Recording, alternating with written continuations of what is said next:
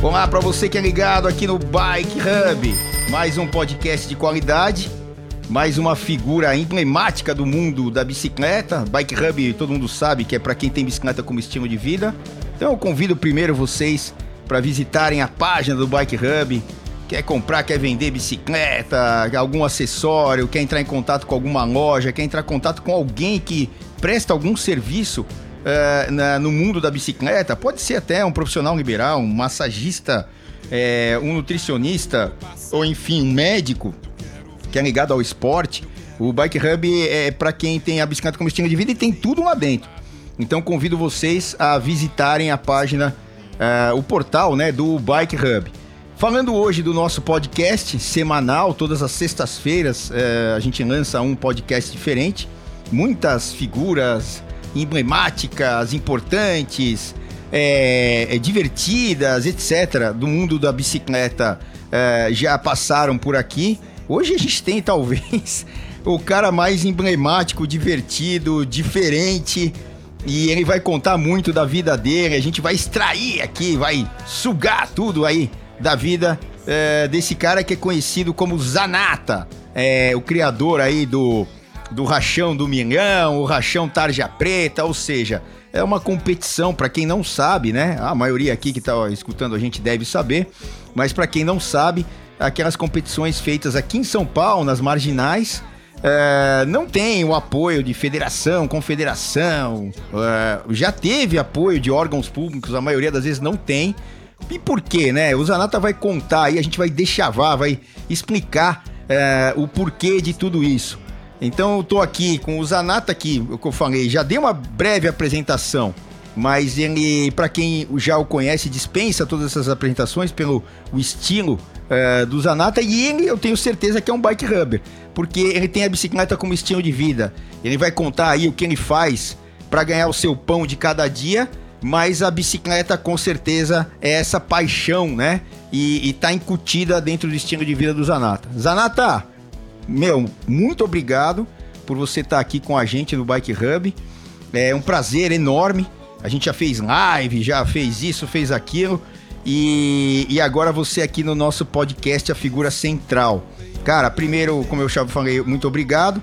Cara, primeiro, como é que é teu nome? É, Zanata, não sei se é sobrenome, se é apelido e tal, tal, tal. Se apresenta aí pra galera. Um abraço para você. É um prazer imenso estar aqui. Obrigado pela oportunidade, Celso. Eu que agradeço. E vamos começar então com, é, com o nome, né? Cara, senta, porque é grande. Vamos lá.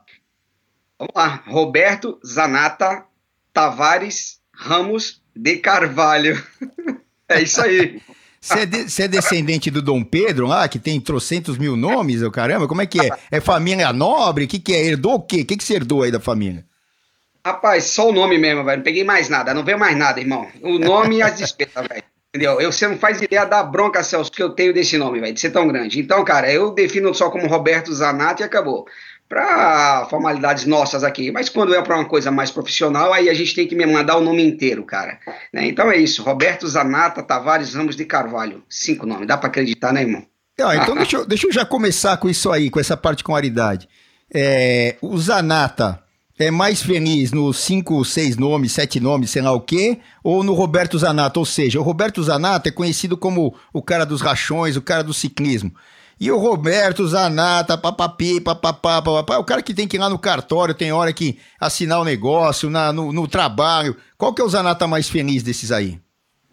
Ah, sem sombra de dúvida, o Roberto Zanata do ciclismo, sem sombra de dúvida. O outro fica aí para para o dia a dia, para o trabalho, né? Como as pessoas me conhecem, como Robertinho no trabalho, né? Não sei se as pessoas sabem, mas a minha profissão é desde a vida inteira, que eu me entendo por gente. Venho de pai, de avô, pai e também tenho no ramo automotivo.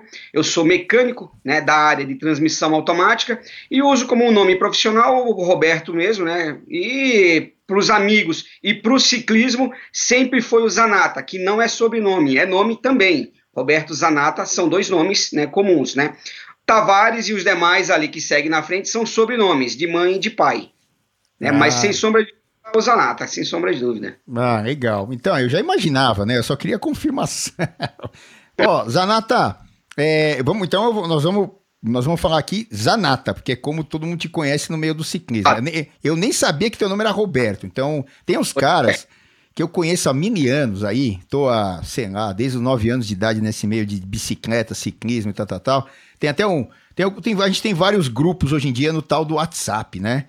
E tem um grupo é, bem legal que foi criado aí há não muito tempo, dos caras é, lá da Zona Norte, onde eu nasci, aqui, Zona Norte de São Paulo, ali, é, Palmas do Tremembé, Tremembé, Horto Florestal, tem ali onde o seu Eduardo Portolano, que é uma figura do ciclismo, que eu ainda vou é, trazer aqui no, no, no, no, podcast, né? É, muita gente passou pela mão do seu Eduardo Portolano.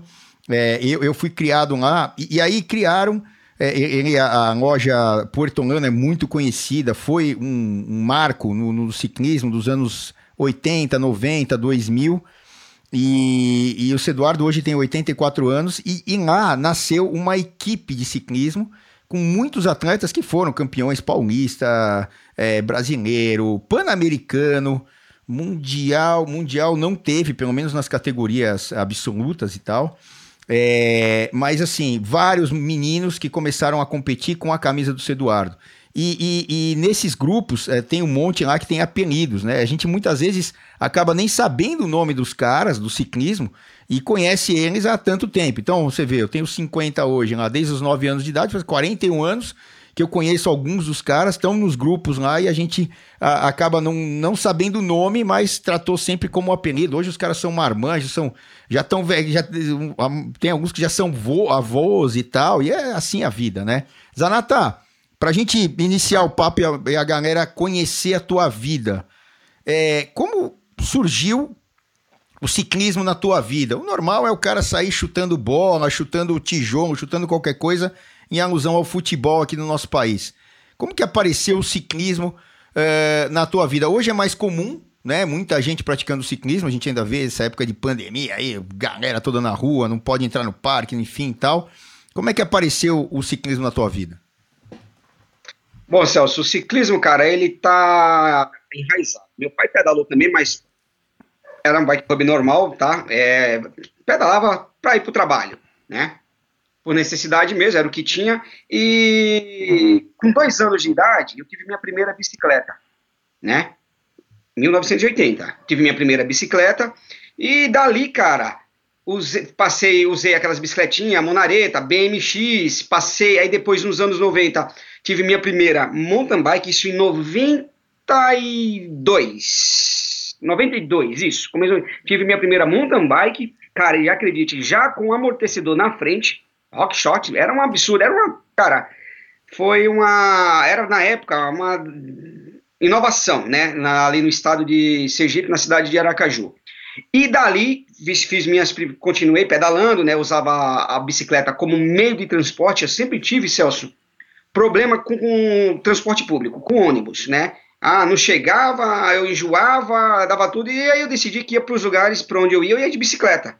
E usava minha BMX para ir para um lugar para outro, depois usava, passei para uma bike maior, né, para mountain bike e tal, e usava ela para me locomover. Bom, daí conheci o mundo da corrida, comecei a conhecer o mundo das corridas, né, lá em Aracaju.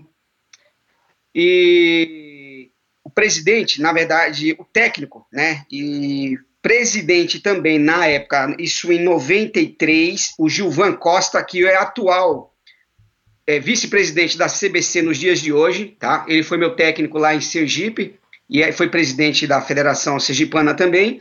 Eu ingressei, ele fazia as corridas, né? Fazia tudo e a gente começou a correr, aquela coisa toda. Cara, um ano depois eu conheci o ciclismo de estrada, isso já em 93. Conheci o ciclismo de estrada é, troquei essa bicicleta numa, numa bike road, numa, numa bike de estrada, cara, com manetezinho tal, aquela coisa bem precáriazinha mesmo, cara, sabe? O câmbiozinho ali embaixo para mudar na mão ou na perna mesmo quando alcançava, né, no joelho. E em 94, em 94, competi em 93, tive bons resultados, né, como juniores, né, era categoria de júniors. E em 94 fui convocado, a gente fez uma seleçãozinha sergipana de juniores e uma elite para a nossa primeira Copa Norte-Nordeste, que foi em São Luís, no Maranhão, né, onde eu competi lá com os estados do Norte e Nordeste e tal, eu era juniores, cara. Então, O ciclismo, cara, ele entrou primeiramente por, é, por brinquedo, foi, era um brinquedo da época. E até né? necessidade, Depois, né, para se locomover, né? Amigão, depois virou necessidade, sem sombra de dúvida. Ficou como necessidade e um veículo para se mover, para se locomover de um lado a outro. Até porque não dava para andar de ônibus, cara, entendeu? Eu era moleque, menino. Menino não tem dinheiro, cara. Ainda mais indo de um estado pobre, né? Numa situação nos anos difíceis, ali final dos anos 80, começo dos anos 90, cara. Então era tudo muito difícil, Celso. Muito diferente da realidade de hoje. Então, cara, ter uma bike, um pedalzinho lá quebrado, um pneuzinho com 18 furos na câmara de ar, era um luxo, cara era um luxo. Então, cara, a minha história no ciclismo ela vem lá de baixo. Eu, resumindo, cara, eu pedalei, eu, eu tive em cima da bicicleta a minha vida inteira, cara. Então você é um bike rubber é, nato, vamos dizer. Não tive muita opção, é, a opção era essa, cara. Era bicicleta, cara. Eu me identifiquei muito com, com o esporte, me identifiquei muito com a bicicleta, né? Eu me sinto, me sentia, me sinto bem fazendo isso, pedalando, me gastando, sabe? É, acho que eu fiz outros esportes também. Fiz, cara, fiz, fiz esporte a minha vida inteira. Mas para chegar do ponto A ao ponto B, cara, tinha que ser a bicicleta.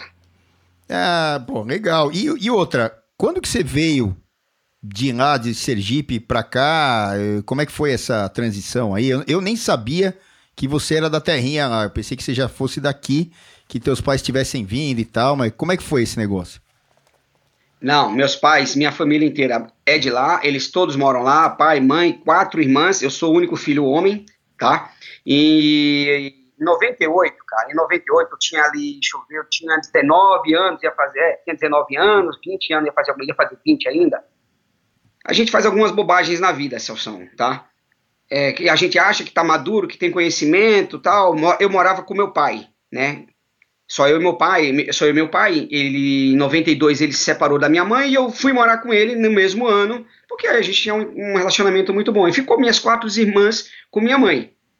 Bom, resumindo, em 98, final de 98 para começo de 99, cara, eu já estava trabalhando, eu tinha 19 anos para 20 anos de idade. É, eu estava com sérios problemas de grana, financeiro, cara. E tinha inventado, com 20 anos, 19 anos de idade, Celso, tinha inventado que era hora de assumir uma casa, de pegar minha namorada por dentro de casa, casar com ela e achar que a vida ia ser um mar de rosa. Guerreiro, não durou dois meses. O mar de rosa, velho. Eu acho que não durou 30 dias. Eu me dei conta de aluguel, me dei conta de despesa de uma casa. Eu tô falando de sabonete, papel higiênico, carne, açougue, é, pão, é... Conta de luz conta de luz, conta de água, cara, coisas que eu não sabia do que se tratava. Eu sempre tive isso meu pai. Tinha acabado de sair de casa, eu não sabia o que era isso, né? E decidi, cheguei para meu pai, falei para ele que ia morar, que ia fazer aquilo outro, que a gente estava apaixonado, que ia ser aquele amor pro resto da vida. Irmão, me dei de conta com essa realidade. Bom, resumindo, resumindo, para melhorar, para tentar mudar a vida, acertar a vida, cara, eu decidi que eu tinha que vir para São Paulo. Né? Eu tinha alguns amigos que eu tinha feito curso lá em Aracaju, que era daqui de São Paulo, na área de injeção eletrônica. Né? E eu disse, não, cara, eu preciso ir para São Paulo para me aperfeiçoar, para melhorar, para ganhar dinheiro, porque aqui não tá dando. Aqui eu vou, cara, vou ter sérios problemas. E aí decidi, cara, vim para São Paulo, mas a ideia era vir e ficou o, plano era vir e passar 30 dias e com 30 dias voltar, né? Tinha comprado passagem apenas de ida, vim de avião na época, ainda, dei essa sorte, né, cara? Vendi uma moto que eu tinha, vendi minha bicicleta e vim para aqui com 500 reais na mão, no bolso, cara. Fui para a casa de um amigo meu, o Reginaldo, que é professor é, de, de, automobil, de automobilismo, tá? De mecânica, né? Deu aula no Senai e dava aula particular também, fazia os cursinhos deles. Fiquei 30 dias na casa dele. Bom, era para voltar, eu acabei não voltando, amigão. Daí eu fui trabalhar em uma oficina de um outro amigo dele que não tinha, estava sem profissional lá, estava precisando de um profissional para trabalhar na área, e eu fui para lá. Bom, resumindo, eu tô aqui há 21 anos, meu amigo, e aqui acabei fazendo a minha vida, comprando a minha casa, fazendo a minha família, montando minha oficina anos depois de estar aqui em São Paulo, montei minha oficina. Hoje eu trabalho, hoje há um bom tempo, graças a Deus, trabalho para mim e vou para Aracaju apenas para visitar família, pai, irmãs e passar ali 15 dias e voltar para São Paulo. Cidade essa, cara, que eu acabei, acabei abraçando, né, como minha. E sou muito feliz. Provavelmente, provavelmente, devo morrer por aqui mesmo, Celso. É, isso aí, ó. Então a gente tem duas partes aqui, ó. Eu vi que até, até o Zanata ficou emocionado agora, né? Eu senti aqui no semblante dele. Nós estamos gravando e eu estou conseguindo ver o rosto dele aqui. Legal, muito legal, né? Assim, eu não imaginava tudo isso. Então, duas partes do nosso podcast. A vida do Zanata, pá. E agora nós vamos entrar de cabeça, Zanata, no assunto que todo mundo quer ouvir, né? Que é essa loucura ou é essa coisa fantástica ou depende como cada um vê, é, é, um, é um tema polêmico, mas é um tema que recorrente aqui no Brasil, né? Que a gente não tem, acaba não tendo é, provas aqui no, no, no, no, ciclismo, a gente não tem é, um, uma atuação muito efetiva é, das federações, mas é, e aí acabam surgindo caras como o Zanata é, que estão aqui dia a dia brigando pelo ciclismo de um jeito ou de outro. Uns aprovam mais, outros aprovam menos. E a gente vai entrar nesse assunto dos rachões, onde o Zanata ficou conhecido é, no, aliás, no país, né, Zanata? Não é em São Paulo, é no país. Por quê? Só explicando para o Bike Rubber que está na nossa audiência, o, hoje o rachão, independente de ele é, estar ou não num calendário, quem manda nisso é o próprio Zanata e, e com as pessoas que ele fala, é, ele está inserido no meio do ciclismo. É, ah, é legal, é ilegal. Ah, bom, a gente vai conversar sobre isso. E aí vem gente do Brasil inteiro. Por isso que eu estou falando inserido no mundo do ciclismo nacional. Não é só no ciclismo aqui regional é, de, de, de São Paulo. Então, Zanata, é, como é que começou essa brincadeira do, do, do rachão? Eu vou te dar uma letra é, do que aconteceu no passado para você até encaixar aí. É, por exemplo, esse pelotão das marginais, ele saía de dentro da USP. Ah, é, ó, eu fa... até, até surgiu um filme outro dia aí, Zanata. não sei se chegou em você e nos, nos nossos bike rubbers que estão ouvindo.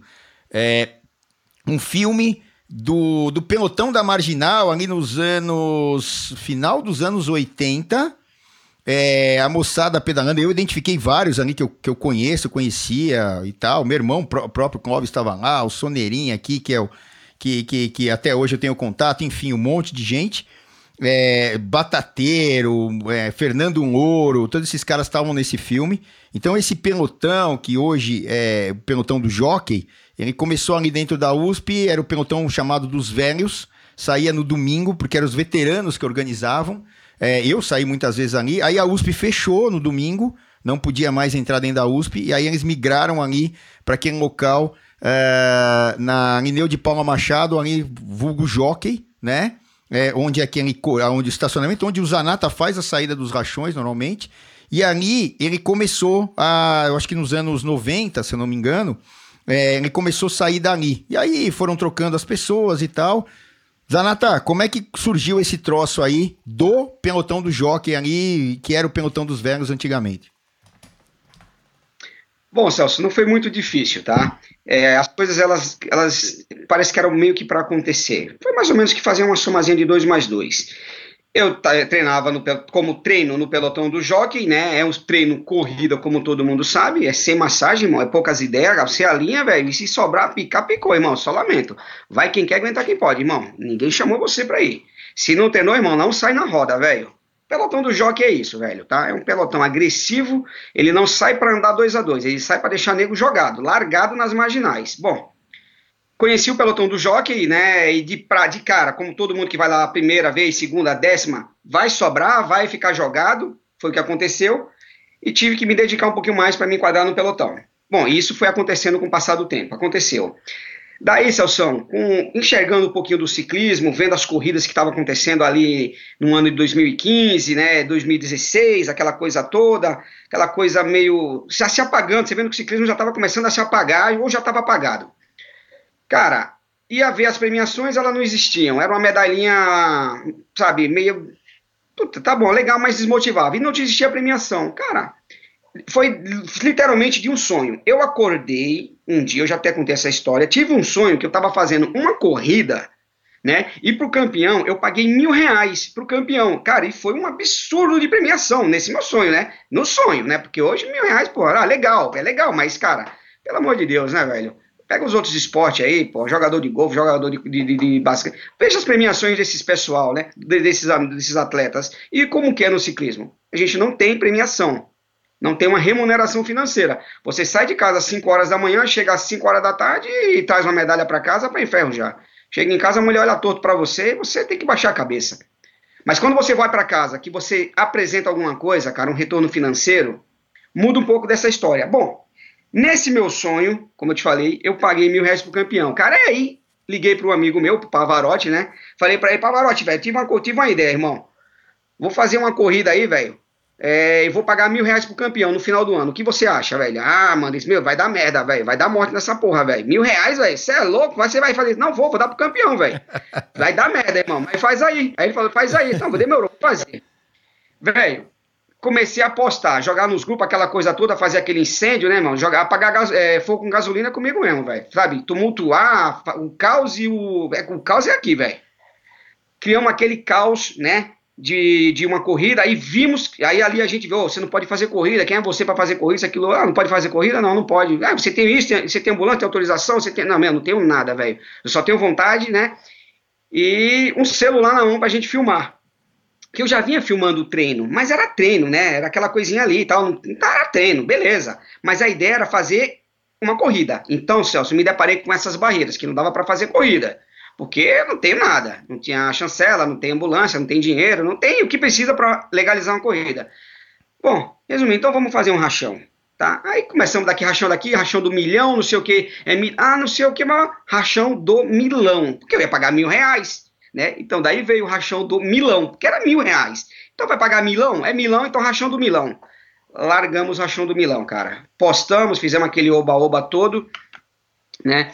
E como eu te falei, cara, partiu de uma necessidade, veio um sonho aí de uma noite para outra, essa ideia de fazer uma corrida que não dava para fazer corrida, e aí mais sim dava para fazer um rachão, que é um treinão entre amigos, que nada mais é do que aquilo que já sai no Jockey Clube de São Paulo há 50 anos atrás, só para as pessoas entenderem, eu não criei nada daquilo, é, o treino sempre existiu, eu sou apenas mais um no pelotão do Jockey, Fico, fiquei jogado dezenas, centenas de vezes, cara. Fiquei jogado. Só dá por cima mesmo, deixa jogar, não importa quem é, se é o Zanata, se é o Celso, se treinou bem, se não treinou, irmão, amém, vai ficar jogado, né? E foi isso daí, cara, que partiu, né? Então, Essa é ideia. Então, mas aí, antes disso, você sempre saiu no pelotão para pedalar, né? E, e, e como foi? Uh, eu, eu, sei mais ou menos da história, queria que você contasse aqui para os nossos ouvintes. É, é, você saía sempre para pedalar e tal, mas teve um fator aí que ocorreu para você não pedalar um dia, ir no carro, ir na moto e papapá, e, e, e também aflorar essa ideia aí. O que, que aconteceu? Teve sim, Celso. Antes de começar a filmar, eu nem tinha essa ideia de filmar, nem imaginava que ia filmar, pegar celular, pôr na mão, nada disso. Eu precisei fazer uma intervenção na minha mão direita. Eu estava com um problema nenhum do túnel do carpo, né? E estava me incomodando muito no dedo, na mão, tal. Então eu precisei fazer uma cirurgia. Nesse período de quatro semanas que eu ia ter que ficar de repouso, ficar em casa, né? Tecnicamente, cara, e sem pedalar, é, eu fiquei o final de semana. E já ia dar problema em casa, cara ficar em casa quatro final de semana, irmão, com, aquele, com aquela energia toda, não ia dar certo. Peguei o carro, entrei no carro da nossa amiga Vera Lang, você sabe bem quem é. Verinha. Que ela. Isso, a Verinha. Entrei no carro dela, do Lang lá, ela tinha um motorista lá que acompanhava o pelotão. Cara, peguei a máquina dela para bater umas fotos. Não deu muito certo, cara. A máquina era aquela máquina profissional. Eu falei, ih, cara, isso aqui não vai dar certo, irmão. Deixa quieto, ó, toma sua máquina aí. Porque ela batia muita foto, né? Bom, aí peguei o, celu o meu celular, pus para fora do carro, liguei a câmera lá, disse, ah, deixa eu filmar, né? Aí passou um, eu filmei, passou outro tal, e chegou o momento da, da chegada, né? Tava, já era duas voltas, né? No percurso tradicional do PJ, chegou nos últimos 3, 4 quilômetros, cara, né, irmão? Aí o pelotão começou a incendiar, cara. Aí eu fiz uma chegada, puta, meio que no grito ali, sem técnica nenhuma, meio bem, cara, bem tosco, bem tosco mesmo. Mas narrando. Passou, narrando, narrando, narrando. Tá.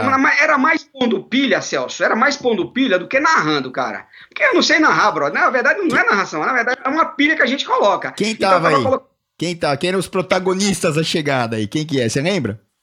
Lembro, lembro, lembro, lembro. A gente tinha o Eric Pantufa, tinha o, o Matheus Torquetti, tinha o Kleber Bahia, tinha o Pavarotti ali. A gente tinha o Jean Coloca nessa época também, que hoje está um pouquinho sumido, está com a assessoria dele. É, peraí, deixa, é, eu só, deixa eu só pegar. É, é, essa chegada foi aquela que tava o Jean e o Pantufa, e o Pantufa bateu o Jean? Foi essa? Não, não, não. Particularmente, ah. cara, eu vou falar para você, Celso. Já tem tanto tempo que eu não lembro bem dessa chegada, tá? tá? Eu vou ter que buscar meu. É, eu teria que buscar no meu WhatsApp pessoal, ou desculpa, tá no meu Facebook pessoal, aonde tá essa chegada. Mas, cara, faz muito tempo. Mas era essa gangue. Tá. Era esses meninos que só bater cartão, a carteira lá no PJ, né? Pavarotti e tal. Bom, cara, três dias depois que passou tudo isso, eu peguei essa, essa filmagem e joguei na página do, do Roberto Zanata mesmo, normal. Já joguei, era como mais um vídeo qualquer, ou uma foto. Cara, deu uma polêmica, uma repercussão, uma briga entre eles lá, né? Que eu comecei a marcar um, marcar. Deu aí um bate-boca, um que zuma, um vê daqui, outro vê dali. Ah, você pegou, você adesivou, você saiu na roda do caminhão, ah, você deu por cima, não sei o quê. Aí me liga, ô Zanata, você vai filmar de novo? Ah, eu vou, que você não tô bem. Vai lá, filma de novo então, vamos fazer. Filmei novamente, irmão. Não tinha nada disso, né? Fui lá, peguei o celular, entrei no carro lá de novo, comecei a filmar pau. No outro final de semana, terceiro final de semana seguinte, filmei novamente, cara, e joguei na, no, na, no meu Facebook. Cara, e nisso começou a aparecer pelotões de outros lugares, que não costumava colar muito no PJ, né? Começou a ver aquilo lá, tal, meses depois, e começou a colar no PJ, tal, para sair na filmagem, e comecei a pegar pilha. Foi onde eu, por um tempo, por um tempo, deixei de fazer o meu pedal de domingo, treinava, gastava no sábado, e cobria o treino do pelotão do jockey, cara, né? E isso daí na minha página pessoal. Até que eu decidi criar, é, isso aí começou a pegar força, começou a ganhar força, ganhar força, ganhar força. Foi quando partiu disso daí, né, cara? Você vai juntando uma coisa com a outra. Você está filmando um treino, mas aquilo ali você pode filmar uma corrida também, fazer daquele treino uma corrida. Foi quando eu tive o sonho de fazer uma corrida, que virou o Rachão do Milão. Né? Mas partiu disso, eu tive realmente um problema na mão, que se não fosse esse problema na mão, se eu, que eu tivesse que passar, provavelmente eu ia passar aqueles domingos andando como qualquer um. Eu não teria pegado, não teria pego um celular na mão, colocado ele lá, filmado e nada disso teria acontecido. Provavelmente o rachão nunca teria acontecido e os demais rachões, nem as filmagens, se não fosse esse probleminha na mão. Tá vendo? É, esse negócio de pandemia, né, que a gente está vivendo agora, eu até cito aqui em muitos é, muitos programas aqui, né? Muitos podcasts e tal, muitos episódios. Ah, na TV, lá na ESPN, eu sempre dou os exemplos práticos, né? É, sobre como é tá pedalando. E, e, por exemplo, você teve uma dificuldade, dessa dificuldade é, surgiu uma, uma nova atividade.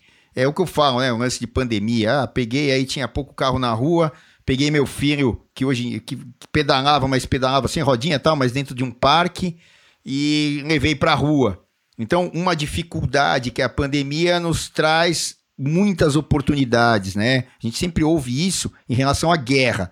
Então, na guerra, uh, os caras estão lá em muitas dificuldades e acabam criando coisas uh, que o ser humano depois é beneficiado. Infelizmente, é uma guerra, né? Então, a lata de sardinha foi na guerra, é, um monte de outras invenções que o ser humano é, desenvolveu foram é, nas guerras e eles foram tiveram que se ir adaptando para isso, para poder sobreviver em situações mais complicadas. E foi o caso do Zanata, desenvolveu uma nova atividade. Agora, falando especificamente, bom, já dando o recado aqui para todo mundo que está ouvindo a gente, de novo, lá, entra lá no Bike Hub, na página, é, olha lá, quer bicicleta usada, quer bicicleta nova, quer entrar, falar com uma loja, quer falar com um profissional, quer falar com o Zanata, daqui a pouco o Zanata vai estar tá lá também dando o seu expediente lá, ó, fale com o Zanata, tá? Você quer se inscrever, é, talvez, é, num, num, num, podemos até lançar aqui, né? Ah, inscrições do, do, do, do Rachão no, no Bike Hub. Vamos, vamos, ainda não tá, mas já já vai estar. Tá. Mas, falando, é, e só dando recado também, é, é, teremos, estamos gravando esse podcast numa quinta, vai para o ar na sexta. no domingo seguinte, que vai ser o dia 23 é, de agosto, é, teremos uma nova versão do, do rachão, que é o tal do Tarja Preta. Tem o rachão do Milão, e aí, para diferenciar, numa época do ano diferente, tem o rachão Tarja Preta. Ele já vai explicar o que, é o Tarja Preta, eu não sei. Mas já já eu imagino. Mas... E aí, é, é, Zanata, como funciona? Fala exatamente desse rachão, o Tarja Preta, o outro, o, o do Milão é, como funciona a organização disso, porque ah, pode parecer um negócio jogado, não sei o quê, mas você pega a gente para te ajudar, para fazer inscrição, para não sei o quê, e outra. É, tem uma coisa que o pessoal precisa saber. O Zanata chega lá cedinho, lá no Jockey, tal, na Mineu de Pala Machado, papá que é larguinho lá, é, é, é, é, começa a fazer as inscrições. As inscrições são pagas para quem quer disputar o tal do rachão, ter o um número. Por quê? Porque tudo isso gera custo, né? Acabou tendo uma proporção é, muito grande, gente vindo de Curitiba, gente vindo do Rio, gente vindo de Santa Catarina, gente vindo de Foz do Iguaçu, gente vindo... Pô, outro dia eu tava lá num, num desses rachões aí, cara, tinha 500 negros lá e do Brasil inteiro e de mais alto nível. Portelinha lá de Curitiba, o, o, o, Como é que é o nome dele que ganhou o último aí? O, o como é que é o nome Canibal. dele? Canibal, Canibal. Lá, é do Paraná? De onde é o Canibal? Ele é do Mato Grosso ali, Mato, cara. Ele Mato levou Grosso. o Mato Grosso. Mato Grosso. Então, canibal e não sei o quê, nego do, do. Meu, tinha equipes vindo do Rio, equipes vindo não sei da onde. Zanata, como é que é a organização disso aí? O cabeça é você, meu amigo. Como é que é o negócio? Como é que funciona? E o pessoal acha que é só chegar lá, marginal tal. E... Não, tem uma organização, tem a divulgação, tem tudo. Como é que funciona isso?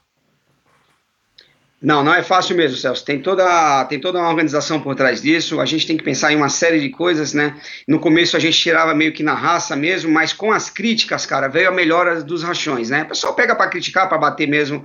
E é nas críticas que a gente cresce, né? Como na questão da guerra, né, irmão? Na dificuldade que se cria oportunidade.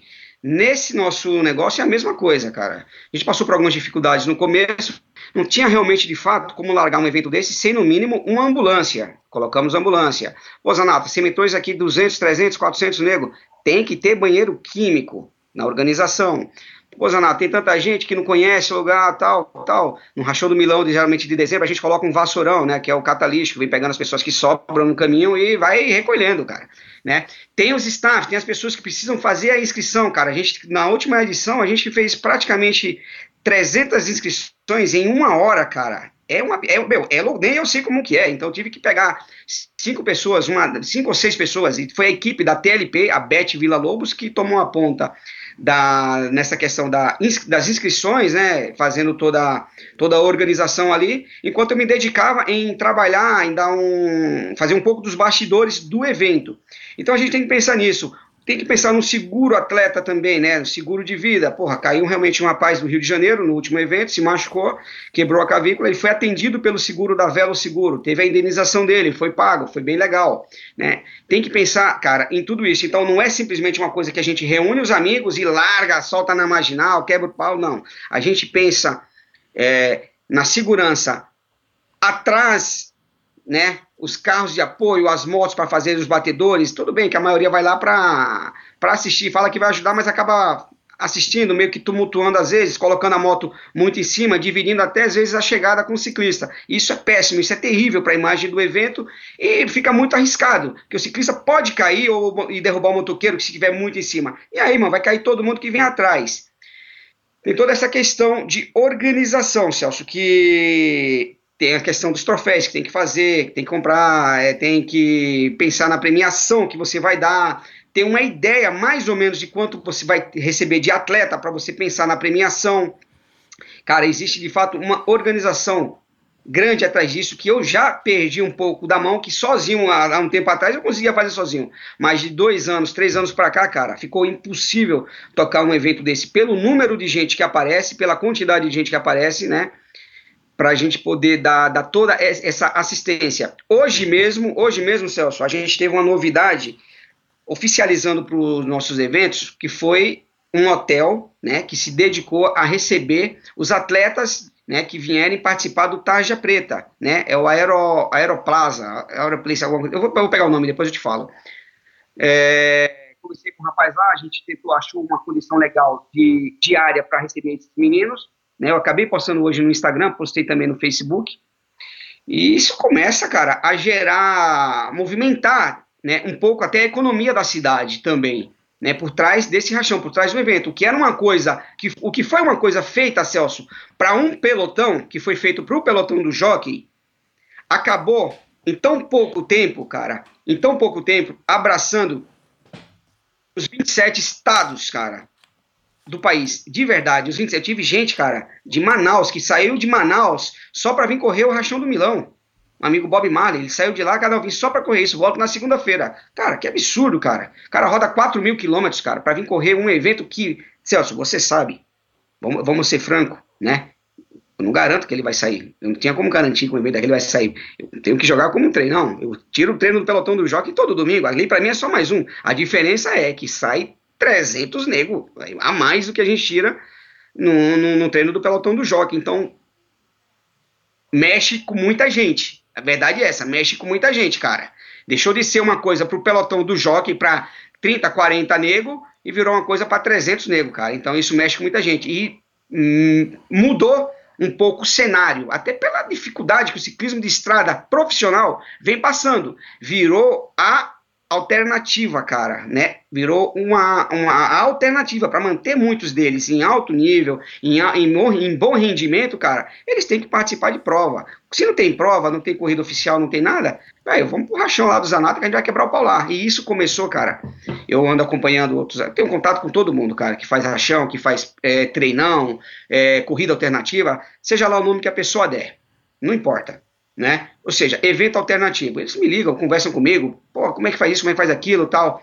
E isso acabou, é, cara, viralizando, né? Até mesmo pela necessidade que o ciclista tem de ter uma provinha, pelo menos para ter pouco, tem que ter uma por mês. Né? Para ter pouco, tem que ter um evento por mês. Para ter pouco, para não ter nada, é um por mês. Em alguns lugares consegue até dar um pouquinho mais. E é isso. É, legal. Então, e agora sim, você se sente muitas vezes contra tudo e contra todos, quando alguma coisa dá errada, é, quando chegam lá, começam a fazer pressão, porque assim, é, como você não tem as. A, a, a, bom, vamos falar até da marginal, né? Marginal do Pinheiros, marginal do Tietê, como você não tem a via fechada oficialmente. É, você se sente assim quando alguma coisa dá errada? É, você já se arrependeu alguma vez de ter falado, pô, não, esse aqui eu não devia ter feito, eu não devia ter feito desse jeito, ou aconteceu isso errado. Puxa, como é que é que você se sente nesse contexto aí, Zanata? Olha, veja bem, ainda, ainda não tive é, essa infelicidade de me arrepender de nenhum evento, tá? Todos aconteceram, alguns tiveram um desfecho bom, outros não muito bom, né? O último, por exemplo, Celso, o último evento que você estava lá, foi o Rachão do Milão, há oito meses atrás, cara, você vê, né, o tempo tá voando. A gente teve ali uma intervenção militar, né, pedindo para que a gente não largasse, né, educadamente, fomos bem, muito, fui, fui muito bem tratado pela companhia que ali estava para prestar é, essas ordens, né, as ordens que foram passadas, e o que chegou a eles foi que, até mim, na verdade, que tinha sido feita uma denúncia, que iria sair uma corrida clandestina, né, que é assim que o pessoal coloca, como se fosse um assalto a banco, né, ou um sequestro, eles colocam no mesmo patamar, né, as pessoas que fazem a denúncia, né, absurdo, esse fascista, né, aí começa, meio xingado em todo lado, esse tal de Zanata, aí começa, irmão. Então vamos denunciar. E denunciaram. Chegou lá, essa denúncia, o pessoal armou a tropa lá, tal, para conversar pacificamente e pedir para que o evento não largasse. Eu não tinha como chegar em pessoas que vieram de tantos lugares, inclusive, Celso, da, da Suécia, tivemos da Itália, Portugal, Estados Unidos, aqui também, né? Tivemos aqui um atleta Pro Tour que largou com a gente, que foi o André Tonti, cara, não sei quantos Tour de France, Giro de Itália, largou com a gente e pagou uma meta também, né? E tivemos também a imprensa francesa para cobrir o evento, né? E foi uma coisa sensacional. Saiu na TV francesa lá, que foi uma coisa que eu postei aí também, tem no meu Instagram. Galera que não me segue no Instagram é Zanata Underline é, TV Zanata, né? No Instagram, é só seguir lá. É, Celso, para me arrepender ainda não tive, mas passa muito na minha cabeça, assim, a, a gente sabe o risco que tem nas marginais. Quando eu coloco Rachão tarja preta, que eu vou lá e coloco uma denominação dessa, tarja preta. Irmão, o negócio é sujo, velho. É tarja preta, velho. É nego rachado, nego sujo, tá, irmão? É poucas ideias, velho. A gente aqui não tá pra fazer amizade, não, irmão. Você não vai alinhar, tem nessa de andar dois a dois aqui, não. O pau vai quebrar, irmão. Se você vier pra chegada ou sair na roda e não pegar a ponta pra revezar, você vai ficar jogado. E se não pegar e ficar adesivando, vai, vamos te jogar no chão, não. Então, velho, vem pra trocar com cachorro grande. Se você não treinou, se você não tá bem, não sai na roda, velho. Vai pra chegada bater guidão, vai parar no meio do caminho e ficar se batendo lá a 100 metros da chegada, vai tirar o pé, irmão, você vai me derrubar, mas antes eu te levo pro chão. Isso é mais ou menos isso, Celso, que a gente tenta colocar num evento de alto nível, que é o ciclismo de estrada, o ciclismo rachão aqui nas marginais. Ele é de alto nível, ele é para todo mundo, é para todo mundo, cara. Não tem como frear as pessoas dizer, ah, é você, você não é. A gente tenta até fazer uma seleção natural, né? Para que ele naturalmente comece a separar ali o joio do trigo, quem é e quem não é. Né? Às vezes a cara consegue ah, se agarrar. Mas, cara, o recado foi dado, irmão. É tarja preta, velho. Você é um tarja preta? Você se considera? A linha, velho. Você não tá pronto, irmão, ainda? Você não tá pronto? Tena mais um pouquinho, irmão, para não dar novidade, para você não cair, não derrubar, para você não ter problema de ficar jogado na marginal. Mas se você tá preparado, se você se considera, velho, um tarja preta, velho, pode alinhar, irmão, e vamos para vamos as marginais, velho. São duas horas duas horas. Você sabe disso, você foi vice-campeão de um evento nosso em 2018, né? Tive aí a oportunidade de cobrir a sua chegada, cara. Foi sensacional aquele rachão. É... Se você realmente não está preparado, pena mais um pouco, mas se você se sente o cara, se você está preparado para alinhar do lado do Canibal, do Salomão, do Bozó, é... do Celso Anderson, do Pavarotti, ao lado de. Chamorro? Chamorro, cara, do Chamorro, velho, olha só, do Lauro Xamã, irmão. Essa é uma outra magia, Celso, que tem o evento, que tem o evento, é a oportunidade única no ciclismo nacional, veja quanto leque esse negócio abre, de você alinhar do lado de um campeão mundial. Cara, naquele momento que você alinhou com ele, ele não é mais o campeão mundial, nem você, vocês, vocês são iguais, cara. Todo mundo agora ali é igual, velho. Quem treinou vai, quem não treinou pica, velho, vai ficar. Então, se você tá treinado, cara, você pode dar por cima do xamã, do chamorro, sabe? Você vai alinhar do lado desses caras que são referências, que são espelhos no ciclismo do, no, no Brasil, que precisam, cara, precisam ser, ser mencionado, que precisam ser mostrado, que precisam aparecer esse ciclismo desse pessoal, desses meninos. E acontece muito aqui nos nossos eventos, né, cara? Ele acaba ganhando esse, esse holofote pro mundo. Então, assim, é, entre os malucos que começaram, como você lá, como eu lá nos anos 80, 90, já participava do pelotão do, do, é, Na verdade, era o pelotão dos velhos, aí se tornou o pelotão do, do, do jockey. Eu já contei a história aqui, o que, que aconteceu. Aí depois, é, isso começou a, a, ter uma conotação de um monte de gente se, se, se é, é, juntando ali na, perto do jockey para poder pedalar no domingo, fazer a sua pedalada no domingo. E outra, tem uma outra conotação também. Como é um trecho plano, na maioria das vezes, muita gente consegue na roda, muita gente consegue se recuperar, muita gente consegue uh, se manter. Não tem uma subida, as subidas uh, que a gente tem são irrisórias, são subidas de viaduto normalmente, que é aqui uh, a subida nova aqui do, do Grau, é Graúna, como é que é o nome daquela ponte ali? Laguna, Laguna. Laguna, Laguna. É, é aquela... Itapaiuna, né? É Itapaiuna, sei lá. E, e, aí tem uma, sub, uma subidinha que é tranquila, né? Se não passar na frente, você passa logo atrás e consegue pegar o pelotão depois. Um ou outro. Ah, tem o, o, o cebolão, que é a volta, né? Que é talvez a maior dificuldade, mas é, é também um, uma ponte, viaduto ali que passa em cima uh, do, do, do onde o rio Pinheiros encontra com o Tietê ali, enfim, e isso já na volta, aí nos últimos 10 quilômetros de prova. Então, assim, é, é, apesar de acelerar e de dar 50 por hora de média tal, é mais fácil de ficar na roda. E isso até pode se tornar um problema, né? Para a chegada vir muita gente embolada e aquele negócio, aquele vucu-vucu, aquele empurra-empurra, aquela umbrada, aquela cabeçada, blá blá blá. E não tem o fiscal lá que vai ficar, tira você, tira ele. é, é, isso também tem esse fator, né? Que junta todo mundo, meio que até o risco final, né, Zanata? Tem sim, Celso. É, foi, foram poucos. Na verdade, apenas um desses eventos oficiais nossos conseguiu vingar uma, fazer uma fuga, né? Uma fuga vingou, né? Que foi exatamente o primeiro Tarja Preta. Portela que, foi campeão. Portelinha ganhou, né? Exatamente, ele deu, acabou dando por cima do Patrick Azevedo. Eles fizeram uma corrida sensacional. Saiu Portela, Azevedo, mais três homens, um homem de Minas Gerais, esqueci o nome dele, o Éder e esqueci o acho que foi um menino de Curitiba também que estava nessa fuga, um garoto de um rapaz de Curitiba. O pessoal de, do, do, do, Paraná é extremamente forte, cara. Uma, vou falar, é um celeiro e tanto. Paraná, Curitiba, ah. um celeiro sensacional Sim, o, o é de Minas era o macaco, por exemplo, ou não? É que eu não lembro o nome dele, o nome do ele macaco. Um assim, mais ou menos. É. Ele tinha um apelido. Ele tinha, tinha, eu não lembro, mas eu vou lembrar. Eu, eu não lembro no meu WhatsApp apelido, aqui. Eu vou, eu vou lembrar é, o nome dele, que eu não lembro o primeiro nome do macaco. Era, exatamente, era um apelido que ele tinha exatamente assim. Cara, aí essa fuga vingou, deu certo, o Portela acabou nos últimos 150 metros, dando por cima ali do Patrick Azevedo, que bateu na hora errada, a Portela saltou na frente, se recuperou mais um pouco na roda do Patrick, e deu por cima nele ali nos últimos 50 metros e saiu campeão desse evento. Né? Desculpa, eu, eu, esqueci a pergunta mesmo, Celso, me perdoe. Não, assim, é, é como vem, é, como é plano, ah, é, é, é, vem tudo embolado, é, isso aí é, apesar de você falar, ah, vai ficar jogado, não sei o quê, mas muitos conseguem ali ficar na roda, disputar uma, começar um sprint com, com o, o Chamorro, disputar, disputar um sprint com todos aqueles caras que são pro, protagonistas ali, e, e, e, isso costuma dar muito problema ou a seleção natural acaba acontecendo e dane-se, entendeu? Como é que é isso aí?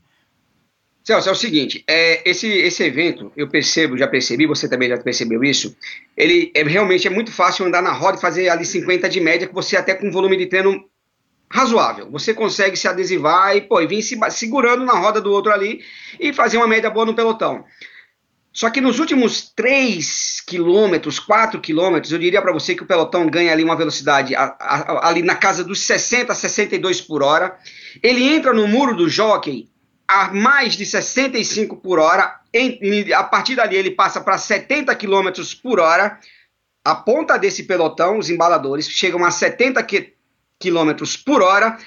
Ali, Celso, realmente, naqueles 50 metros de pelotão, 30 metros de pelotão, nos últimos primeiros dos do primeiro ao 15 quinto homem, cara, tá só realmente quem vai para a chegada. Os demais quebram, quebram com 65 km por hora. Então ele faz uma seleção agressiva no muro do jockey. Existe essa seleção que a partir de 65 km por hora fica muito difícil, né, da pessoa se manter. É uma das razões das pessoas quando vêm para esse evento na marginal tirar 53, colocar uma coroa 54, 55 ou até mesmo 56, para quando chegar no muro do jockey não sprintar sentado, ter, ter, ter como sprintar em pé. O 53, amigão, você não vai nem levantar, velho, da bike. 53 11 você não levanta. Você vai chegar aqui sprintando sentado. Então, é, quando a gente pega um bom embalador, pega uma equipe que pega a ponta, como aconteceu nos últimos eventos, cara, pega a ponta, porque a gente sabe que se deixar aqui, meu, não vai dar para passar, vai ter nego do lado, vai dar então, vai dar queda, a gente já teve queda na chegada. Então os caras são muito experientes que eles fazem, cara. Pega os embaladores dele, irmão, dá o que tem. Dá o que tem, quebra tudo, cara. Quebra tudo. Quem, quem vem é porque vai pra chegada. O restante, Celso, geralmente quebra, velho. Quebra, passa 10, 15 nego ali com duas é, faixas de rodovia, né, para poder fazer a chegada. Então, o muro do jockey, cara, seleciona. Ele seleciona, você sabe disso. Sim, outra questão.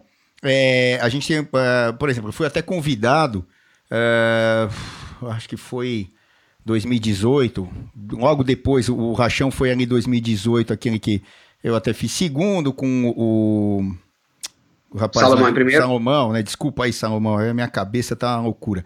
O Salomão, ganha, o Salomão ganhando e não sei o que e tal. Aí os caras gostaram da ideia, aí o pessoal do Rio de Janeiro, de uma loja, aí o Zomer que tava lá, um grande amigo, ah, vamos fazer um rachão aqui e tal.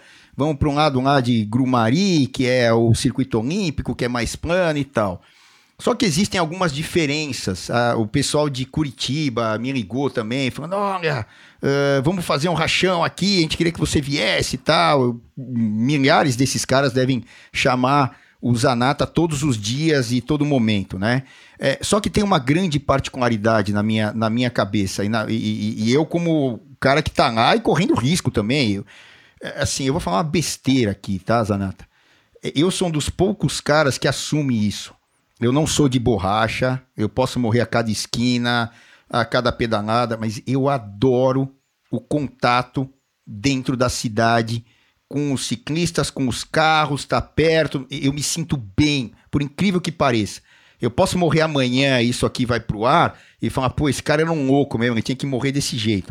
Mas é, eu me sinto tão seguro fazendo as coisas que eu faço, é, e me dá prazer, né? É, que eu adoro isso. Aí muita gente fala, ah, você vai andar na marginal. Pô, eu adoro andar na marginal, cara. Eu adoro andar com um monte de caras e tal, enfim. E, e aí tem uma, uma diferença, Zanata, de São Paulo, que deveria ser a maior loucura do mundo, e nesse aspecto, aspecto que eu vou falar, não, é o contrário. Me corrija se eu tiver errado. Você veio lá da, de, de, de, do, do, Nordeste, lá, de Aracaju e tal, Sergipe não existe uma via urbana, pelo menos que eu conheça, talvez, talvez só nos Estados Unidos, em Los Angeles, que tem alguma coisa parecida. É, eu já tive lá, mas eu não lembro exatamente se tem ou não semáforos. Não existe uma via como as marginais, tanto a, a, a Marginal Pinheiros quanto a Tietê, que você anda 100 quilômetros sem um, um semáforo. Tô certo ou tô errado? E por isso que é possível uma prova dessa. Você não fura um farol, você não tá contra nem lugar nenhum. Certo ou errado? Você está certíssimo, Celso, você está certíssimo. E eu posso te falar com, com prioridade. Eu andei cobrindo algumas corridas pelo Brasil, cobri algumas corridas também fora. Tive a oportunidade de participar, de ser convidado a, a a conhecer o Tour de São Juan ainda esse ano. Fui no Paraguai, cobri uma volta lá no Paraguai e, e foram alguns estados aqui no Brasil, né? E existe de fato a magia de andar nas marginais de São Paulo. E isso não é coisa sua, não, velho.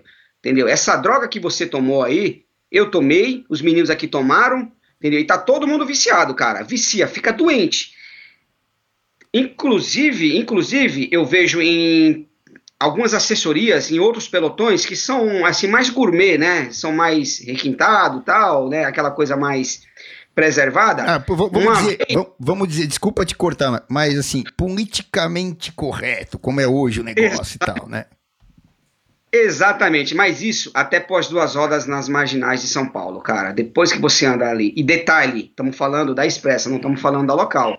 Não só no nosso meio, mas inclusive em, algum, em outros pelotões, que eu tenho observado, conheço esses pelotões todos. Tive a oportunidade de pedalar em vários deles, né? Como convidado. O pessoal me convida, eu fico feliz pra caramba, né? Existe esse retorno que, essa, que, eu, que os achões acabou me dando. Então, quando eu pego os meninos de Curitiba de Minas Gerais, do Rio de Janeiro, é, é, que vem realmente andar aqui em São Paulo e outros estados, não de outros estados, Fortaleza veio para aqui também, Manaus, é, Mato Grosso, do, do, Norte do Sul, cara, eles realmente sentem que é diferente andar numa via como essa, você fazer 100 quilômetros, cara, 100 quilômetros é chão, velho, e não parar para nada, para um semáforo, para um cruzamento, para nada, você pode enrolar o cabo, e fazer o circuito e voltar, eu imagino que não, não deva ter muitos lugares no Brasil, ou talvez no mundo, que você a gente possa ter essa oportunidade. E São Paulo, cara, né, que é a maior metrópole do país, uma das maiores do mundo, naturalmente ela criou essa, é, essa, essa oportunidade, né, que são as artérias, conhecida também como as artérias da América Latina, porque passa tudo por aqui pelas marginais Pinheiros e Tietê de São Paulo, cara e passa o nosso evento. Então, quem cruza essas marginais em um evento ou em um treino, cara, é um sério candidato a ficar viciado, a andar ali, do lado de um carro, do lado do caminhão, cara, e fazer média que ele não vai tirar em outro lugar. Média de 50 a 51 km por hora, cara, dá para fazer aqui nas marginais de São Paulo, né? Que é uma média absurda, absurdamente alta. Qualquer pro do mundo com uma média dessa, você diz, não, você tá andando que nem pro, velho. É a média, a média é muito alta. A média é alta, cara. Estamos falando de 100 km, abaixo para menos de duas horas. 100 km para menos de duas horas. Quantos treinos você vai ter a oportunidade na sua vida de fazer em menos de duas horas 100 km? É, pra, é, é, muito difícil mesmo, só com uma, essa galera toda e esse bando de loucos aí. Tá pra, bom, eu sou suspeito para falar, porque eu sou corintiano, falam do bando de loucos lá, não sei se o Zanata é corintiano ou não, o que que é, papapá, mas enfim, um bando de loucos mas que tem um bem em comum, né? Que é a bicicleta, que é acelerar. E outra, é aquele sentimento de medir força.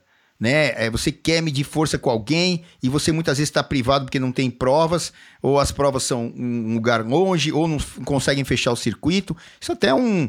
É, é, para as autoridades abrirem os olhos. A gente já falou isso várias vezes, né? É, qual é a dificuldade de fazer eventos, entre aspas, oficiais? Você não consegue fechar uma via. O dinheiro que pedem para fechar essa via é absurdamente inviável, porque o número de atletas, se você for cobrar é, você vai ter que cobrar tipo mil reais de cada pessoa que vai lá para ter um, um, um evento, para que ele seja pago, para que tenha um certo retorno financeiro para quem organiza, quem põe lá é, a sua energia, a sua equipe, enfim, tal, toda a estrutura. E aí o que acontece? Se torna inviável, né? Então, assim, ah, os próprios organizadores de eventos, é, triatlon, ciclismo, enfim, é, é, sentem muito essa dificuldade. E aí fica, é, obviamente, novamente, é bater lá sempre na mesma tecla. Esse apelo para as autoridades, porque olha, é, vamos organizar é, 12 eventos dentro da cidade de São Paulo, um por mês, pá, pá, pá. Vamos, ah, feche aqui, ó, o organizador desse evento vai ser esse, vai ser aquele, ou até dois, três fazendo o evento ali que é possível. Por exemplo, a gente teve o Gear Up, que, que eu até participei ali é, junto com a organização, ajudando, tal, tal, tal, é, a gente fechou as marginais, né? É, e, e, foi pagando, né? Pagando lá um valor, então tem que ter lá o DSV, enfim, CET, bababá, não sei o que, pagando um circuito de 20 quilômetros. Mas é, é, muito caro e, e, a maioria das vezes não fecha a conta. Tanto é que o evento dura dois, três anos, ou duas, três edições, e aí acaba. Por quê? porque, pô, mó dinheiro, mó trabalho, aí você vai ver, tomou prejuízo.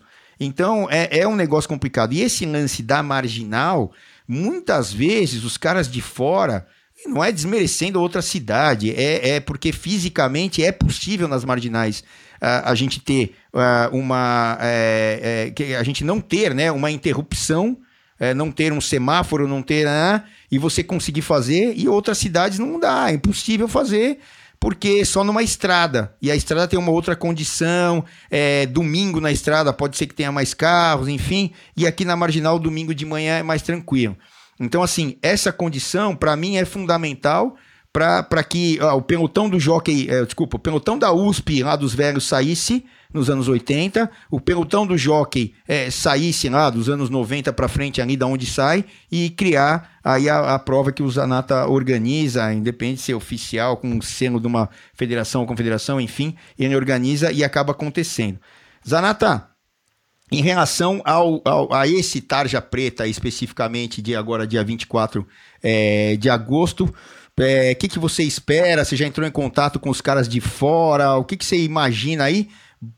Falando que nós estamos aí, né? Passamos a parte mais complicada lá no começo é, dia da pandemia, agora estão abrindo as coisas, o futebol já voltou, o esporte A já voltou, o esporte B já voltou. O que, que você imagina aí é, nesse tarja preta de agora?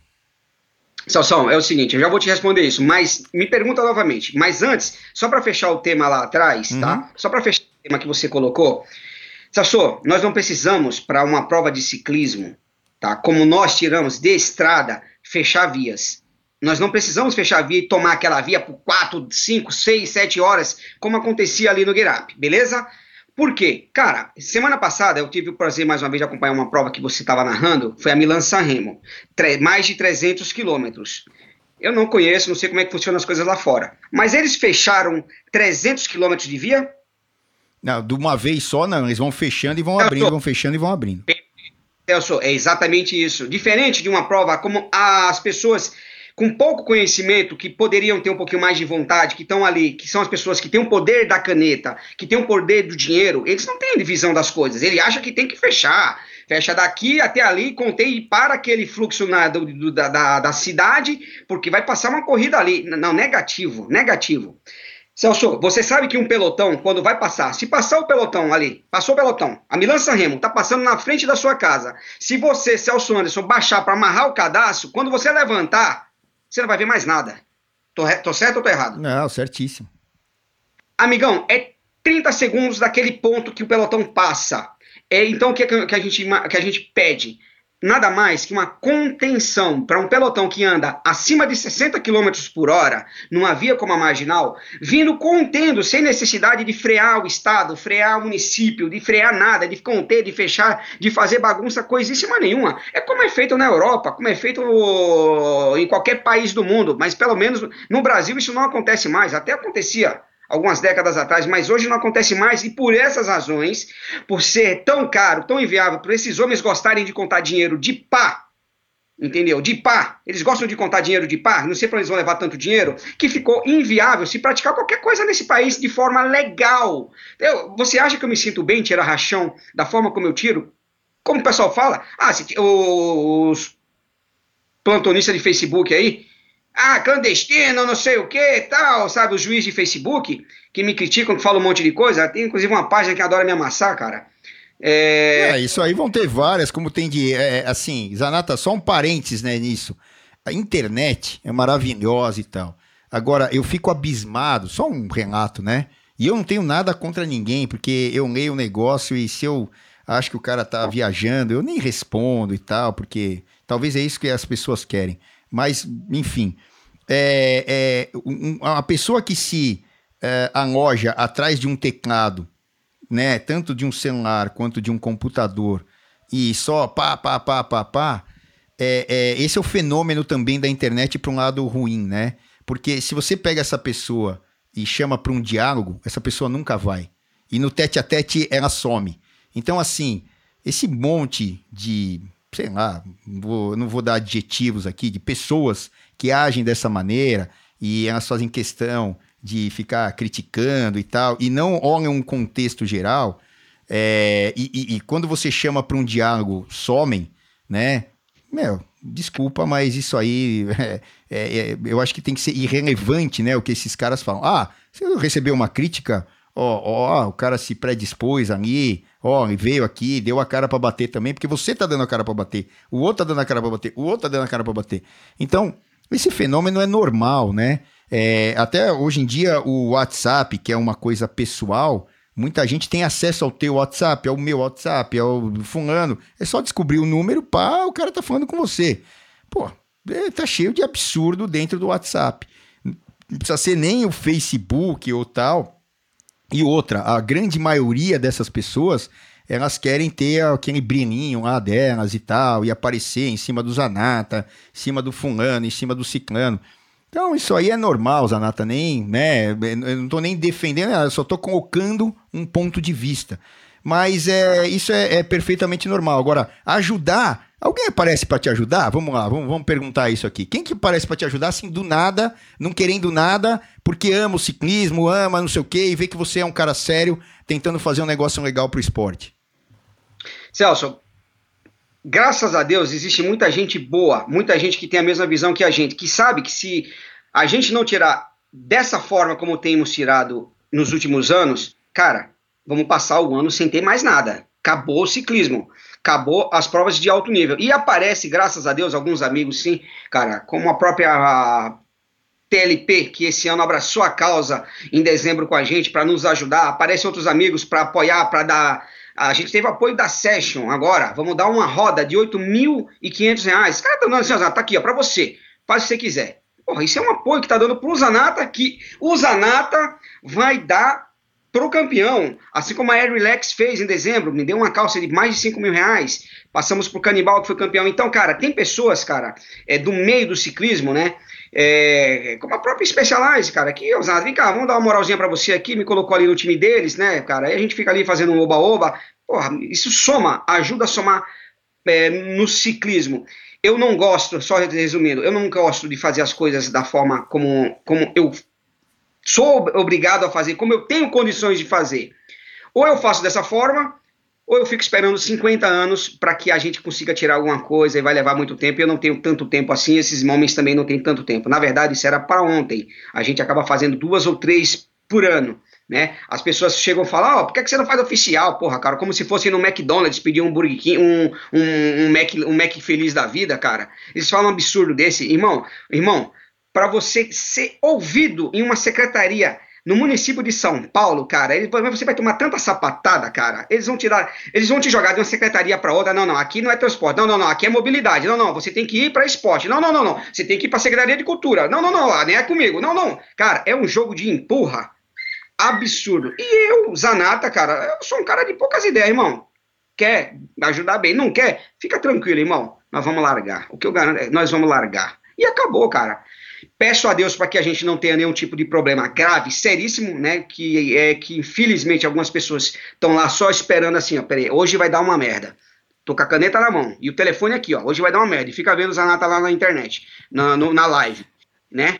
Agora vai dar, agora vai dar uma merda. Agora eu acabo com o Zanata. Porra, pra acabar com o Zanata, você precisa que dê uma merda com um desses meninos, que é um pai de família, um filho de alguém, pai de alguém. Precisa que aconteça isso. Cara, me ajude, pelo amor de Deus, cara. Entendeu? Me coloca como aconteceu em 2017, de frente com o prefeito, com o secretário de, eh, de mobilidade e transporte, para a gente se ajudar, com o presidente, diretor de CET, para a gente poder sentar e conversar. Gente, me ajuda para a gente poder se ajudar e levar esse esporte, cara, é, para um outro patamar, para um outro nível. Infelizmente, ou felizmente, tem sido na base do rachão, tem sido o nosso meio. Vamos tentar tirar ele de uma forma onde eu possa ter até mesmo uma forma de me preservar, cara, porque eu também fico brincando de roleta russa quando eu faço essas coisas, Celso. Você sabe disso, cara, entendeu? Eu tenho noção sou um cara de 42 anos de idade, cara. Eu sei o que eu tô fazendo daí. Não adianta, ah, ele não sabia. Eu sabia, eu sei o que eu tô fazendo, cara. Eu pego a porra do pente, giro, giro, giro, giro, põe na cabeça, aperto, opa, hoje eu dei sorte, não deu nada. Mas vai chegar uma hora, Celso, que eu vou girar esse tambor, vou girar esse tambor, vou apertar o gatilho, irmão, e a bala vai parar na agulha, cara. E aí vai dar merda pra mim. E eu não sei, Celso, até quando eu vou conseguir sustentar e brincar com a sorte, entendeu? Eu não sei então, até quando, cara. Então, é uma hora que eu amadurecer, eu vou amadurecer para isso, vai uhum. acabar um pouquinho do ímpeto, cara, aí eu vou ver que, cara, por mais ajuda que eu pedi, por mais apoio que eu pedi, cara, eu fui vencido pelo cansaço, ou pela burocracia, ou pelo, pelo, pela ganância do homem, sabe, cara? Por querer tanto dinheiro, dinheiro, dinheiro. Morre, cara. Caixão não tem, não, caixão não tem, não tem gaveta. Vai ficar essa porra tudo aí, velho. Tenta fazer alguma coisa pelos outros, pelo próximo. Tenta deixar uma imagem, um legado, uma memória, alguma coisa. Vale mais do que dinheiro, velho. Entendeu? Dinheiro para quê? Para comer, você não vai comer esse dinheiro todo, irmão. Vai se entupir de Burger King, ficar gordo e morrer de, com as artérias entupidas? Vai se entupir de picanha? Entendeu? Ninguém precisa de tanto isso. Mas esse esporte, para tirar, Celso, para tirar de verdade esse esporte, irmão, você tem que sangrar, tem que vender o rim desses meninos todinho. Aí você consegue pagar. Pagar CT, pagar prefeitura, blá blá blá, pagar fulano, pagar Beltrano. Porra de pagar, velho. Muito que pagar para fazer uma coisa legal, para fazer uma coisa bonita, séria, uma coisa certa, cara. Entendeu? Eu tô cansado disso, velho. Só paga, só paga, só fala comigo se vier falar de dinheiro, cara. Tem que ter arrego. Ah, pelo amor de Deus, cara. Cara, vamos tratar o esporte com dignidade. Cara, qual é o projeto de esporte que tem para as Olimpíadas? Grande de verdade, o que é que esse país planta? Entendeu? Eu não sei nem quem é o ministro dos esportes nesse país, cara, entendeu? De tão pouco. Você vê algum projeto, o cara vai para a eleição, vai se candidatar a alguma coisa, fala de tudo. Eu não vejo um plano de esporte. Pô, nós vamos falar agora de uma modalidade que move o mundo, que é o esporte, cara, que são as Olimpíadas, que é uma medalha, que é para a vida inteira, que é para uma nação. Mas se for no Brasil, tem que pôr a porra do dinheiro na frente. Se o dinheiro não tiver na frente, irmão, foda-se, velho, some da frente da minha mesa, que o cara tem uma barriga que não cabe na, no corpo do cara, e o cara tá preocupado com dinheiro, que é pra, pra quê? Pra comer mais o quê, velho? Com uma barriga daquele tamanho. A porra do dinheiro, velho. E ó, velho, na boa, eu vou mandar real para você, velho. Se depender disso para mim, velho, não vai ter dinheiro, não vai ter nada. Se quiser ajudar bem, se não quiser, amém. A gente vai pro pau do mesmo jeito. Eu chamo os negros sujos para quebrar o pau e acabou, velho, tá? E é isso, velho. É, perfeito. Desculpa, eu, Irmão, desculpa até o desabafo, cara, porque quando eu, porque eu vivo esse mundo, eu fico ali tentando alguma coisa, pedindo ajuda, aí fico, me joga para um lado, me empurra para o outro, me empurra para cá. Eu perco a paciência, velho. O que é que eu faço? Fico quietinho, fico caladinho, tá ligado? Agora é o Covid, mas antes era a ponte que caiu. Aí depois tinha a viagem do secretário que foi pro problema das Nações Unidas, problema não sei o quê. Não dá para atender. Cada hora, irmão, vai ter uma história, velho, entendeu? Cada hora vai ter. Tem dinheiro? Não, não tem. Ah, então caiu a ponte, velho. Não tem dinheiro, caiu a ponte. Tem dinheiro? Ah, tem dinheiro. Opa, senta aqui, vamos conversar. Não vai ter dinheiro, velho, na moral. É um desabafo. Não.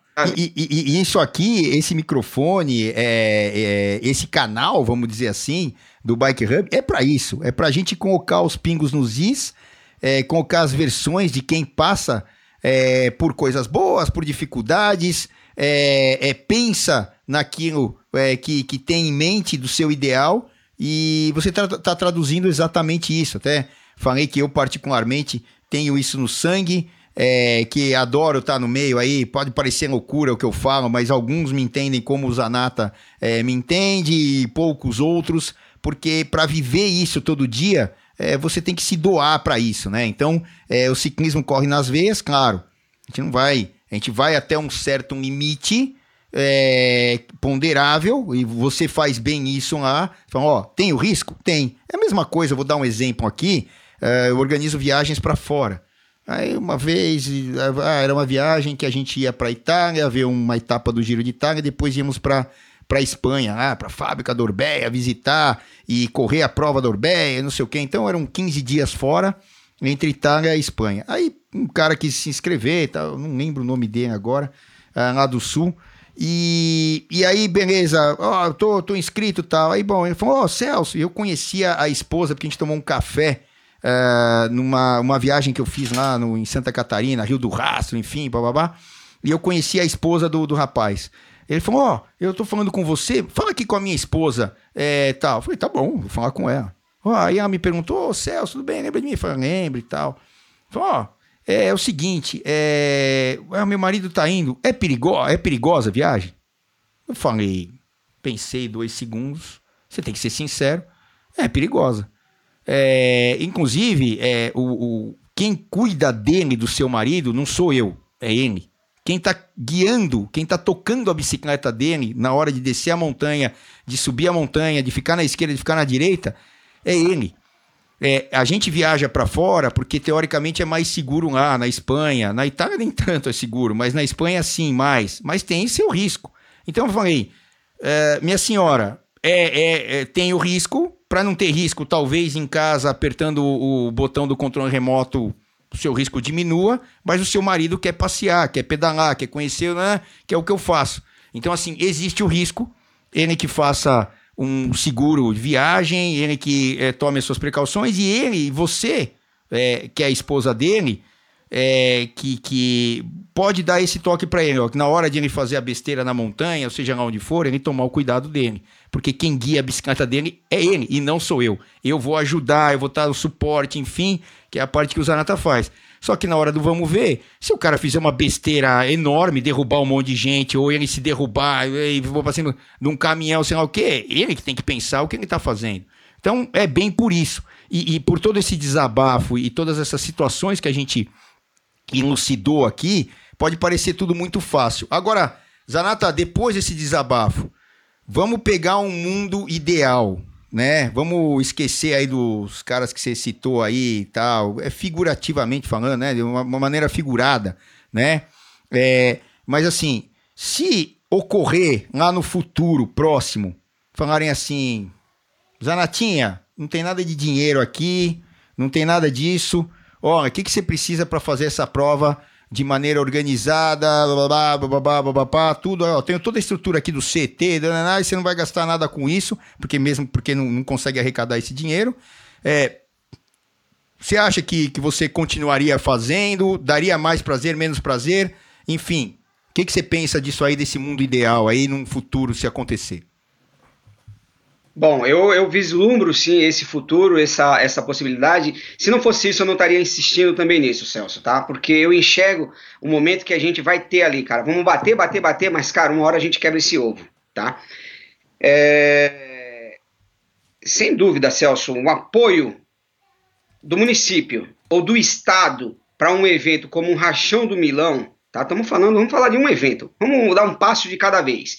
Para um evento de encerramento de temporada, né, onde a gente pega homens de todo, todo o Brasil, inclusive homens de outros continentes como vieram para participar do Rachão do Milão e tirar esse evento com uma guarda, com uma polícia militar, como batedores lá na frente, com apoio batedores lá atrás, para fazer uma escolta, para ter um, a, a legitimidade de você ter certeza, cara, puta, que vai ser legal, nós vamos largar Eles estão lá, alinhados, mas é para a gente largar e para a gente chegar. Garantia que eu tenho, inclusive, de que vou chegar. Porque às vezes pode ser que o cara pegue lá, meu, chega ali na USP, mete uma barricada lá na frente, velho, a gente não consegue chegar no jockey. Ou chega na ponte e não consegue chegar. Foi o que aconteceu comigo a 10 quilômetros para a chegada no Rachão do Milão. Eu fui, eu fui impedido de fazer o término do evento né? Porque, ó, pega aquele cara lá, porque ele que tá filmando, ele que é o cabeça, tá? Aquela coisa toda, né? É o cara que faz a bagunça, o oba-oba, e o restante não tem o que fazer, velho. Porque aquilo ali é, é o mesmo que um vespeiro, velho. Ou é um furacão, você tem que deixar passar e acabou, velho. Não vai pra frente deles, irmão, que vai dar ruim. Entendeu? Quando eu falo que os caras é nego sujo, velho, porque os caras é sujo mesmo. Eles sabem dar guidãozada, sabem derrubar, eles sabem o que fazer em cima da bicicleta. Então vamos parar o Zanata, né, e impedir.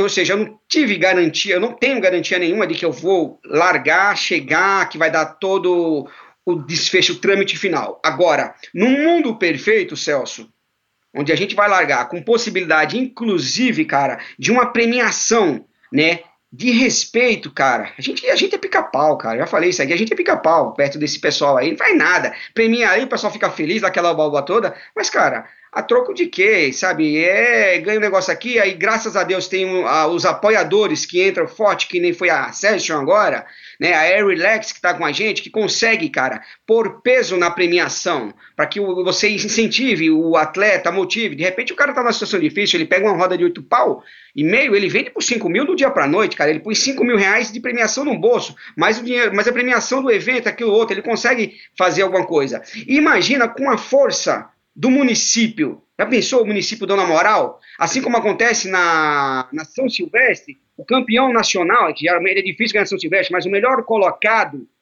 na São Silvestre leva geralmente um carro. A gente poderia dar um carro, cara, olha só, dar um carro zero quilômetro para um campeão do nosso evento, com apoio. Não estou pedindo para que o Estado, que o dinheiro venha do Estado, mas o Estado, né, com a possibilidade de nos ajudar, dizer, ó, seu evento é, é legal, seu evento é, ele tem hoje uma chancela aqui do Estado, pelos próximos 20 anos. Eu, como organizador, eu poderia chegar numa, numa, numa, numa concessionária, numa montadora, cara, numa Volkswagen, numa Hyundai, é, né, numa Caoa da vida, e chegar, cara, eu tenho esse evento, eu queria pôr vocês como patrocinadores, tá? O evento é legal, tem o apoio do Estado, tem o apoio da, do município, da Prefeitura de São Paulo, né? Para a gente poder divulgar a sua marca e você entrar com uma premiação de verdade. Pô, a gente poder dar um carro para um atleta desse, né? Para uma, uma, uma, uma, concessionária Honda, por exemplo, a gente poder dar uma moto, sei lá, alguma coisa desse tipo. Cara, mas isso são apenas sonhos, tá? De um cara que fica via, viajando no mundo do ciclismo, no mundo da corrida, no mundo das premiações, para a gente poder chegar perto um dia daquilo que acontece na Europa, daquilo que você está acostumado, que você viveu a sua vida inteira cobrindo, fazendo e vendo esses homens ganharem lá fora e fazerem suas vidas, né? Como é que um atleta profissional de ponta, que a gente pensa em ver um Lauro Xamã, ou tantos outros homens, um Chamorro, e tantos outros que passaram numa prova lá fora, ou disputando uma Olimpíada, como, sabe, como tantos outros que a gente já teve. De que meio? De que meio? Tendo que pedalar de manhã e trabalhar à tarde?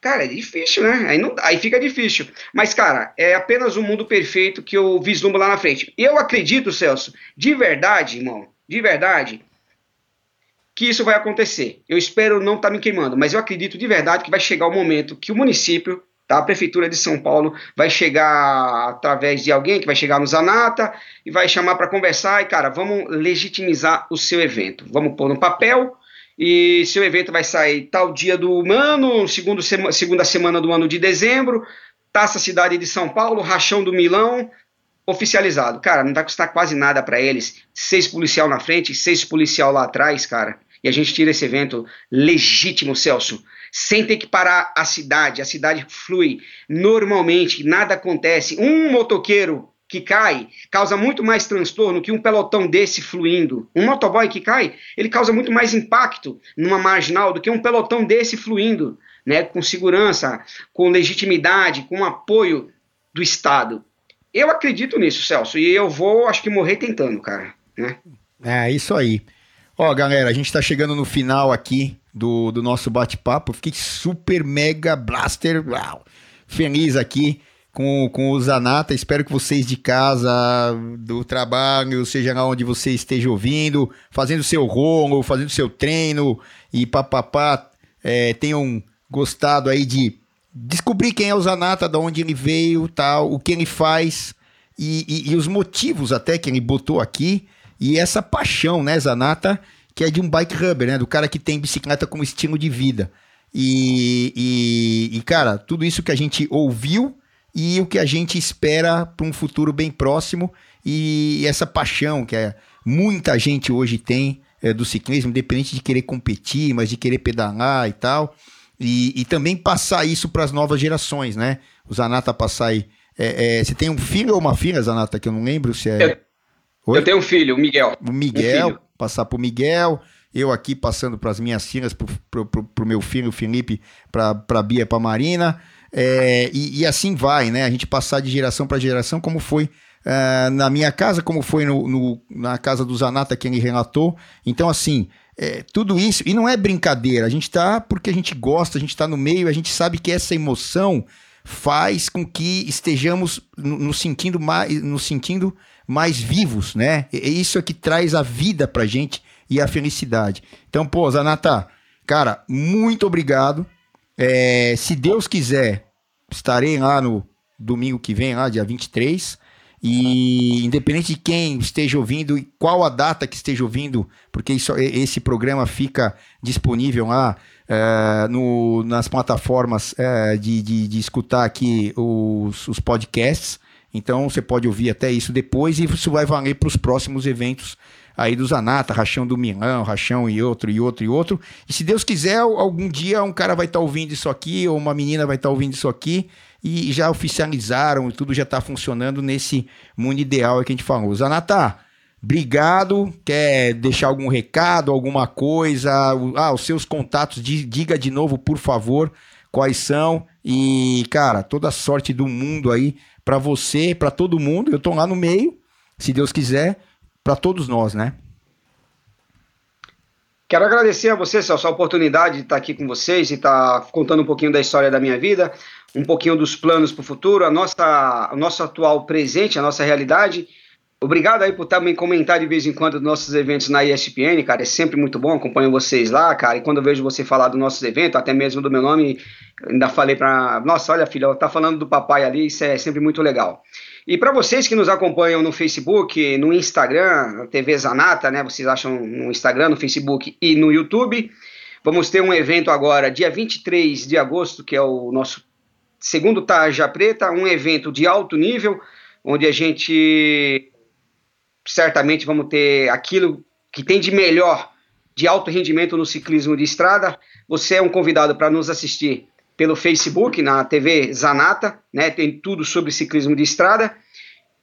Fica aqui mais uma vez o meu agradecimento. Boa sorte ao próximo Tarja Preta. Quem será o próximo Tarja Preta? Deixa lá o seu comentário no Instagram. Ainda fiz uma postagem lá. Quem será o próximo Tarja Preta? Homens fortíssimos já confirmaram, como o próprio Chamorro, o Canibal, o Evandro Portela, é, equipe da Tarro. São pessoas que provavelmente devem aparecer por aqui né? E fica aqui o meu boa sorte a todos vocês que vierem e que vençam melhor. Celso, inclusive, o Celso Anderson, que está aqui atrás, aqui do outro lado, é um sério candidato, é um vice-campeão dos nossos eventos, cara, um cara duríssimo, duríssimo. Se deixar 200, 300 a chegada, irmão, é um lugar menos no pódio, aí berra.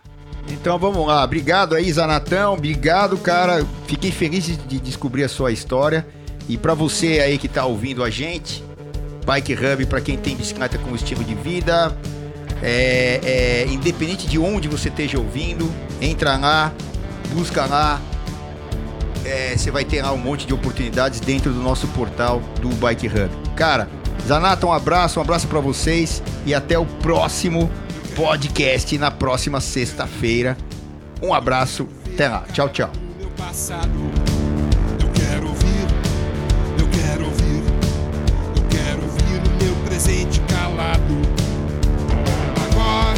estou lindo e fui julgado. É verdade.